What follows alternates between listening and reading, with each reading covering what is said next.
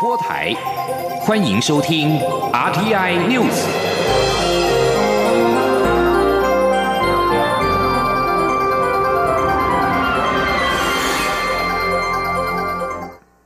各位好，我是主播王玉伟，欢迎收听这节央广主播台提供给您的 RTI News 新闻。首先带您关注长荣空服员罢工已经超过半个月，劳资双方的团体协约依旧无解。桃园市空服员职业工会今天更发起长荣航横行、空服员苦行的活动，一早从桃园南坎步行到台北的凯达格兰大道，要再度向蔡英文总统陈情。对此，交通部长林佳龙上午受访时提醒长荣资方要妥善处理罢工事件，否则一定会影响未来民航局对航权及航线的分配。今天，央广记者吴丽君的采访报道。空服员工会发动的长荣罢工行动已经迈入第十六天，劳资双方依旧为不秋后算账、和平协议以及罢工预告期争执不休，也让长荣航空始终不愿松口。何时将重启团体协约第三回合谈判？同时让罢工何时得以落幕，看不到曙光。与此同时，三十名参与罢工的长荣空服员也在。五号清晨五点四十分，从南坎罢工棚展开长达二十七公里的苦行，预计下午抵达凯道，要向总统陈情。对此，交通部长林佳龙五号出席一场论坛后受访时，再度呼吁长荣劳资双方尽快签署团体协约，让这场罢工及早落幕，否则拖得越久，对双方都是很大的伤害。林佳龙更正告长荣航空公司妥善处理罢工事件，否则一定会影响未来民航局对于长荣的航权及航线分配。林佳龙说：“所以我们也要提醒长荣公司，这不只是公司内部的劳资问题，这已经严重影响到我们一般旅客跟公众的利益。那这个当然就影响到我们交通部作为主管机关未来对航权的检讨，还有各个航线。”所以我们也呼吁劳资双方不要把公司内部的劳资争议来伤害乘客、旅行业者跟社会大众，而这个对长隆公司的名声以及未来有关于航权的检讨。一定会产生影响。林佳龙也表示，目前交通部对长荣罢工的疏运应变计划运作良好，因此航空秩序大致稳定。此外，交通部也全力配合劳动部，加速劳资协商和团体协约的签订。另外，针对长荣航空在罢工期间持续招募空服员，劳动部已表示，依照就业服务法，人力银行不得推荐人力到罢。工或有劳资争议的事业单位工作，林佳龙则表示尊重劳动部。中央广播电台记者吴丽君在台北采访报道。而桃园市空服员职业工会会员代表林玉佳今天受访时表示，会员们步行到总统府是想要告诉蔡总统，空服员都是基层劳工，也一样是女性。今天不是要去抗议，而是想要让总统知道，空服员在争取劳权的路上非常努力，希望未来可以让每个人都有平等以及自由发声抗争、调整自己劳动条件的权利。长荣航空今天则是表示，一直有和工会持续谈判，今天也不排除继续协商。长荣航空很有诚意，也希望工会拿出诚意，让罢工事件早日落幕。继续关注财经焦点。日本下令禁止三大关键电子材料输出南韩，南韩扬言报复，日韩贸易战一触即发。台经院今天指出，南韩记忆体为主的半导体业者首当其冲，不过冲击不会马上显现。但是如果双方谈判拖到第四季未果，台湾的化学品记忆体业者便有机会享受到转单效益。然而，我方因为这两类产业在全球的市占率不高，转单效果应该是有限。今天，央广记者谢嘉欣的采访报道：日本四号起加强管制聚烯亚胺、光阻剂、氟化氢等三项关键电子材料输出南韩，南韩也警告将采取相应的报复措施。由于这些产品用于半导体制造、石科等，外界也忧心前有美洲贸易战未解，现在再爆发日韩贸易战，将冲击台湾相关供应链。台经院五号指出，日方这项禁令将对南韩以记忆体为主的半导体业产生影响。不过，基于当前记忆体供过于求，南韩厂商仍有材料库存的情况下，冲击可能会等到第四季才开始显现。届时，台厂包括化学品、记忆体业者就有机会获得转单效应，不过效果可能有限。台经院产业顾问暨研究员刘佩珍说。所以预计在今年的第三季，整个的一个影响状况应该还在可控制的范围之内。但是，一旦如果到今年的第四季，日韩双方的一个谈判还没有一个结果的话，那么届时，那么台湾的一个业者其实是有机会接受到一个转单的效应，特别是在台湾的一些化学品的业者，或者是在记忆体的一个厂商。不过，因为我们在这两个部分全球的市占率还是比较偏低的。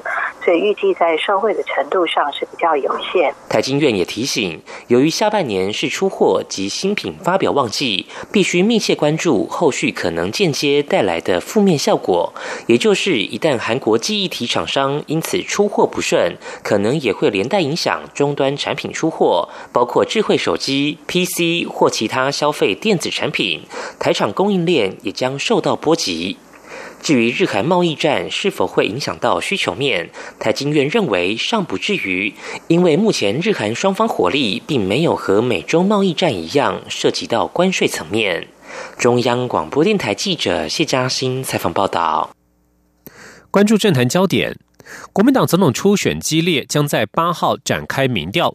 国民党主席吴敦义今天表示，这段期间外界有些质疑，网络上更出现许多谣言，企图丑化国民党的初选民调。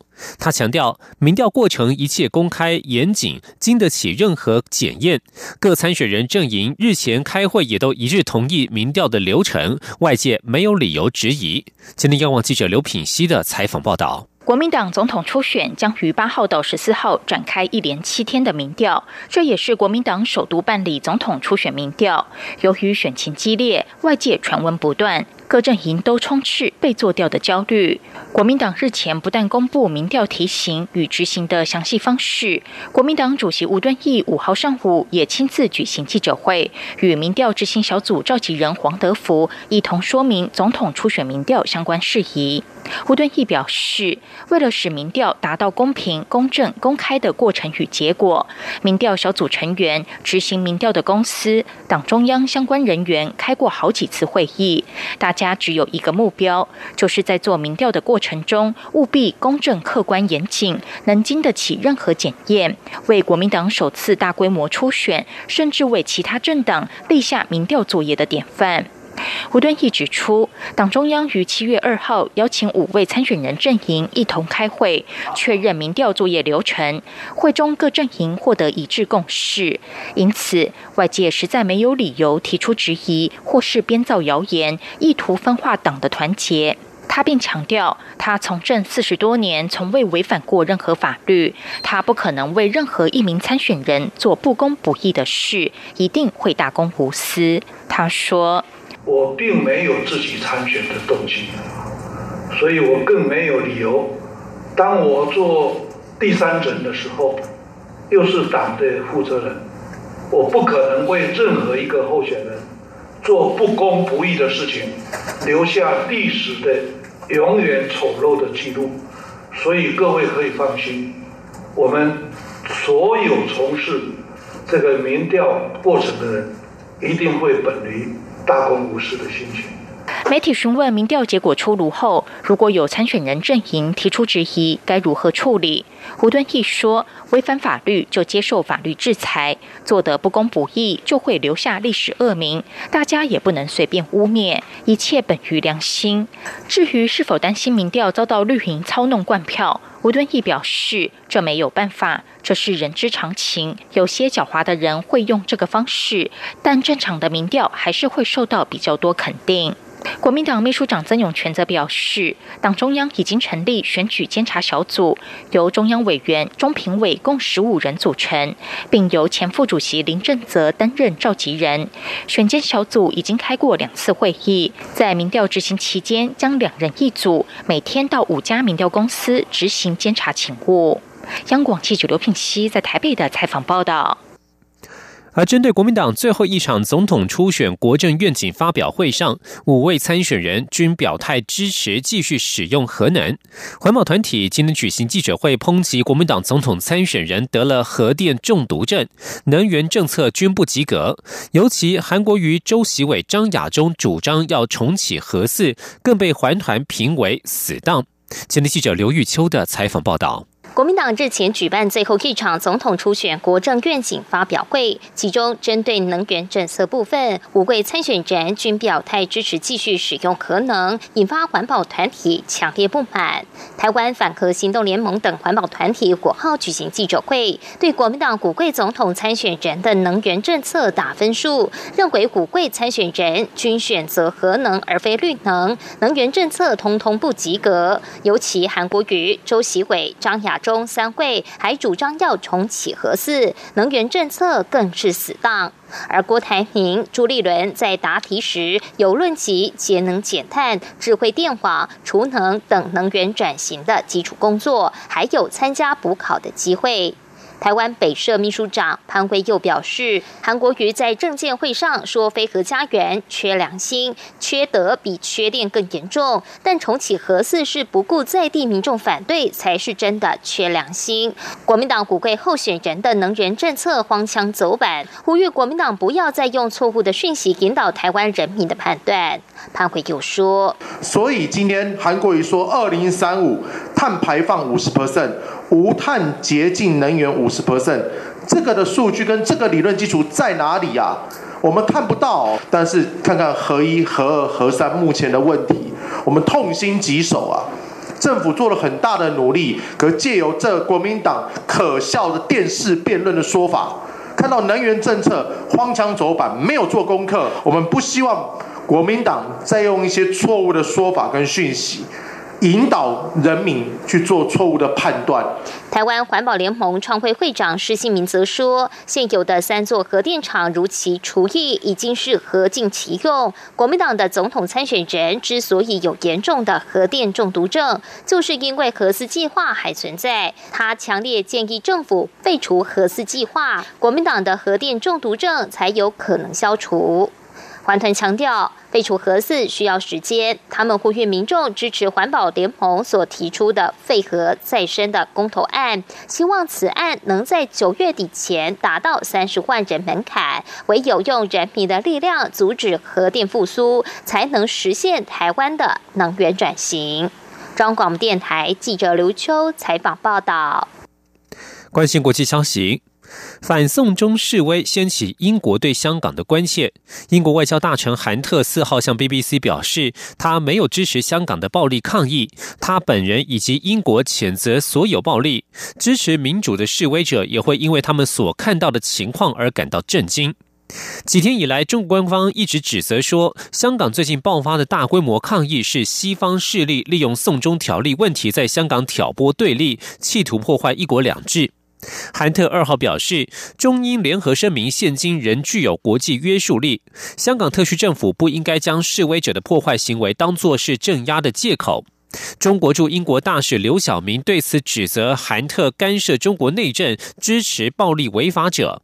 英国外交部周三召见了刘晓明，指出他的言论不可接受，不够准确。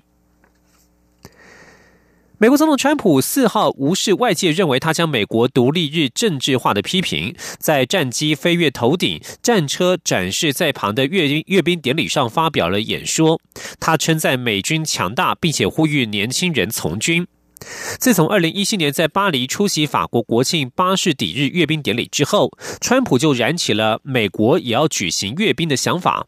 在四号这一场向美国致敬的活动当中，他表示：“我们的国家如今是前所未有的强盛。”川普发表演说，给美军上了一堂爱国的历史课。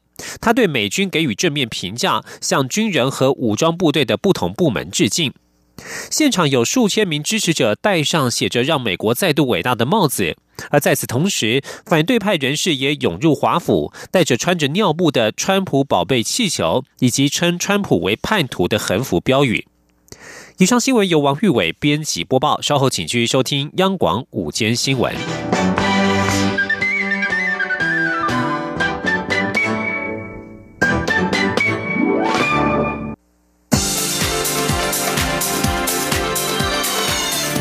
是中央广播电台台湾之音，欢迎继续收听新闻。听众朋友您好，我是张顺祥，欢迎您继续收听央广新闻。蔡英文总统今天上午前往新北市三峡参拜祖师庙。总统在致辞的时候说明施政的成果，政府有毅力、有决心，说到做到。若再给四年的时间，台湾一定会脱胎换骨。总统并且强调，二零一六年点亮台湾，二零二零年则是要守护台湾。央广记者王兆坤的报。报道，蔡英文总统表示，美中贸易战虽然影响台湾贸易，但台湾的经济仍然稳定成长。如果能继续执政，台湾一定脱胎换骨。总统也强调，台湾一定要守住主权，才能守护民主自由。总统说：“我看大家有的穿我，呃，二零一二年的衫，有的穿我二零一六年的衫，吼。”啊，恁二零二零的衫要要出来啊，吼！啊，迄阵啊，大家拢爱换衫啦，吼！啊，毋过爱记，二零一六年我们点亮台湾，二零二零年我们守护台湾。总统说明三年多来的施政成果，向他上任时承诺解决口蹄疫，如今口蹄疫将在台湾走入历史。还有非洲猪瘟疫情，行政体系积极防疫，让台湾守住，没有沦陷。总统还提到减税、租金补助、社会住宅等政策，强调政府的财政很稳健，也稳守财政纪律，让经济可以发展，人民可以得到照顾。中央广播电台记者王兆坤采访报道。两岸关系，中国大陆国台办主任刘捷一昨天表示，六月以来已经跟国民党的前主席洪秀柱、新党主席郁慕明、立委高金素梅等台湾政治人物达成了共同反对台独分裂、携手推进祖国和平统一进程等多项共识，引发了国内争议。对此，国民党文传会代理主委陈美华今天表示，洪秀柱已经是前任党主席，其在中国大陆的言行属于个人行为，不代表国民党。在两岸关系上，国民党坚持的政策就是“九二共识”、“一中各表”，反对台独，拒绝接受“一国两制”，希望两岸关系能够朝和平稳定的趋势走。党主席吴敦义今天受访时则说，他不晓得这件事，他没有评论。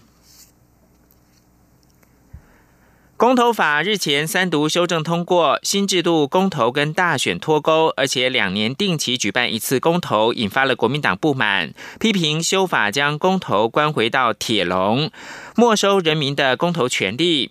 国民党中央跟立法院党团今天同步举行记者会。呼吁民众一起参加七号在凯达格兰大道举办的反铁笼公投活动，而且五位总统初选的参选人都会参加。国民党立法院党团也表示，如果国民党二零二零年立委选举席次过半，一定会修回公投法，让公投能够绑大选。王卫庭的报道。立法院六月三读通过修正公投法，将公投与大选脱钩，且规定每两年举办一次公投。国民党批评民进党挟人数优势通过修法，没收民众公投权利。修改后的公投根本是铁笼公投。国民党七号将发起反铁笼公投活动，号召民众走上总统府前的凯达格兰大道，一起拿回人民公投权利。国民党立院党团总召曾明宗表示，每两年才举办一次公投，缓不济急。如果遇到急迫性的事件，例如是否开放美国猪肉进口，如果两年才能办一次公投，人民健康早就受到损害。曾明宗也表示，修改后的门槛拉高，公投想要通过的难度也增加。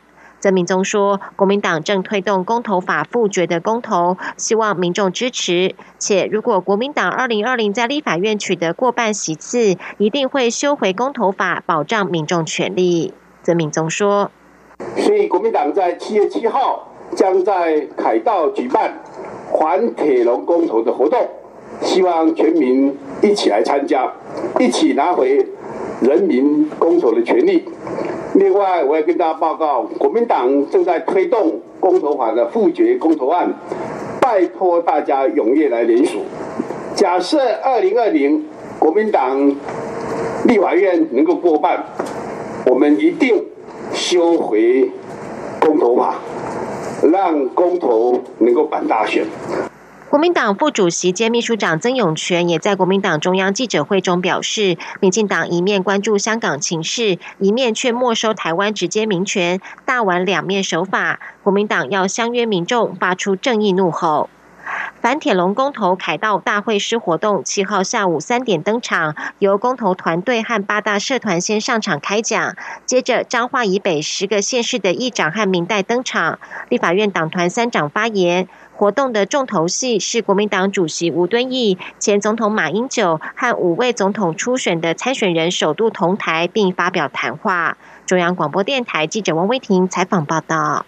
财经焦点：全球多数主要经济体的公债值利率过去几天一直盘旋在史上的低点，包括了美国十年期公债值利率一度下跌两个基点，跌破百分之一点九五，而且出现了长天期的利率低于短天期的利率倒挂现象。另外，德国跟法国十年期公债值利率这个星期也触及到低点，双双降到零。全球各国公债值利率创新低，透露了什么讯息呢？记者陈立信宏告诉你。尽管美中贸易战暂时休兵，但过去几个月的厮杀已经造成全球景气下滑的风险，且反映至近期的金融市场变化。以全球债券为首的美国公债来说，十年期的美债直利率在四号下跌至百分之一点九四九八，跌破百分之一点九五的关卡。英国债券直利率则下跌至百分之零点六九八，德国和法国更降至零。全球多数主要经济体的公债。债值利率过去几天盘旋在史上低点，再加上美债日前反常出现长天期利率低于短天期的利率倒挂现象，透露了何种讯息？台北富邦银行资深协理邝月庆指出，以正常情况来看，长天期的公债值利率应会比短天期利率还要高，但出现倒挂，就代表投资人预期经济成长趋缓的现象恐怕会拉长。邝月庆说：“这个利率是在金融市场上面做交易的，债券的这些借款人或者或者是贷款人之间的这个心理预期这边有一些影响。啊，就是说当经济增长趋缓。”通货紧缩会导致一些市场的这个降息的这个这个预期心理，所以呢，就会有一些投资人他会转而去布局所谓的这个长天期的这个这个债券。以历史经验来看，美国在过去五十年间曾出现过六次公债长期值利率低于短期的利率倒挂现象。最近两次则是在两千年网络泡沫以及两千零八年次贷风暴的前夕。美国联邦准备理事会 （FED） 在随后的六到十六个月后启动降息，以因应景气转弱。富邦投顾董事长肖干祥说。那么今年三月、五月都出现的话，那么六到十六个月之间会不会出现降息？在过去历史里面，那么也就是跟各位报告，大概今年的九月、七月假如没有降息的话，那么九月以后就要特别留意这件事情。由于美国从两千零九年六月景气落底后，进入二次大战后第十二个景气扩张期，到今年六月已经满一百二十个月，平了历史记录。市场也认为，由于美股不断创新高，已经维持一段长时间，如果联准会九月降息不是预防性降息，而是真为了因应景气衰退，届时将撼动全球股市。中央广播电台记者陈林信宏报道。蔡英文总统将于十一号展开自由民主永续之旅，出访加勒比海友邦。他在昨天晚间播出的电视专访当中，被问到美中台三方关系，总统表示，自由、民主、人权是台湾的价值，并与其他理念相近国家共同让此价值变成区域的稳定力量。所以，台湾没有在美中之间押宝的问题，只有自己角色认知的问题。总统也坦言，这几年过境美国时，能够见面或沟通的对象，确实反映出台美关系在改善加温当中。请记者欧阳梦平报道。蔡英文总统即将在十一号率团访问加勒比海友邦，并将过境美国。蔡总统在四号晚间播出的专访中表示，这几年在美国过境的许多待遇都有改善，尤其新闻采访放宽许多。他在过境时也会与在地的国会议员、台侨领袖以及智库接触。总统并指出，这几年过境美国时，都可以感受到美方诚意相待的用心。过境时见面或沟通的对象，也确实反映出。台美关系在改善加温当中。对于主持人担心，当台美关系好时，两岸关系是否会出问题？总统表示，台湾有自己的价值，并与其他理念相同国家共同让自由、民主、人权成为区域稳定的力量，所以没有在美中之间押宝的问题，只有角色认知的问题。总统说。自由、民主、人权，这就是我们的价值。好，那我们跟其他理念相同的国家共同来维维持这个价值，让这个价值在这个区域里面变成是一个稳定的力量，那就变成是说，我们不仅是海峡两岸呃的呃一方，哈。我们更是一个整个区域的和平稳定的一个贡献者，也是一个 player 哈，所以呃，在这种情况下，并没有所谓的押宝的问题，而是是说你自己的角色的认知的问题。对于有人担忧台湾被当成棋子，蔡总统则认为不要太小看自己。他表示，台湾其实是很重要的存在，不仅是民主自由的标杆，也是成熟的自由经济体，对许多国家的发展都是很好的典范。而这种典范的存在，对区域稳定也有意义。既然台湾的存在有意义又重要，为何担心自己会变成棋子？至于是否要在民主与荷包之间择？择一，蔡总统说，有这种想法的人应该不少，但把逻辑转一下，如果没有民主自由，荷包守得住吗？他认为，任何经济发展到一定程度，一定会面临分配、劳工、环保等问题。如果没有民主机制解决这些问题造成的社会冲突，经济发展一定会被拖住。另外，外传蔡总统这次出访去程将过境纽约，府方虽然尚未证实，但蔡总统在专访中谈到，他曾经在康奈尔大学念书，对纽约并不陌生。他还介绍了许多纽约的美食。中央广播电台记者欧阳梦平在台北采访报道。今天五号是新疆七五事件十周年。当年新疆首府乌鲁木齐发生严重的种族冲突，而如今新疆面临中共加强监控，针对维吾尔等少数族裔的在教育营，更是引发了国际的关注。两千零九年的七月五号，由于广东韶关出现了汉族跟维吾尔族人的斗殴事件，进而导致在乌鲁木齐发生维族聚众示威，汉族聚众。反制的七五事件，流血冲突造成近两百人死亡，超过千人受伤。中国的官方认为这是典型的境外指挥、境内行动、有预谋、有组织的事件。根据中国国营媒体跟海外人权团体表示，北京当局后来以煽动暴乱的罪名处决九人，另外还拘押跟起诉了数百人，并加强对新疆的安全措施。在七五事件十周年的今天，日本朝日新闻报道，七五事件是自从一九八九年天安门事件之后，中国最血腥的冲突之一。中国政府跟维吾尔人的关系已经永远改变。而土耳其总统埃尔段在跟中国国家主席日前习近平会面之后说，考虑到这个问题对双方的敏感性，可能找到一个帮助解决被关押在中国在教育营穆斯林的办法。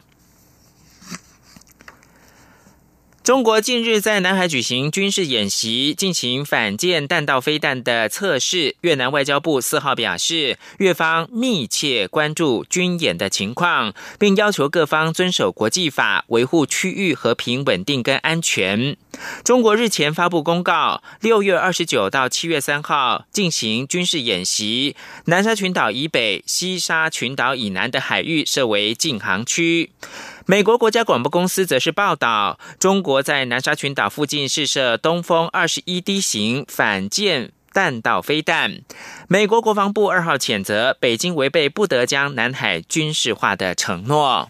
最后提供给您是根据一份最新的报告，全球垃圾趋势报告，垃圾大国美国正带动全国世界垃圾暴增，对人体的健康、环境跟经济构成了严重的威胁。以上。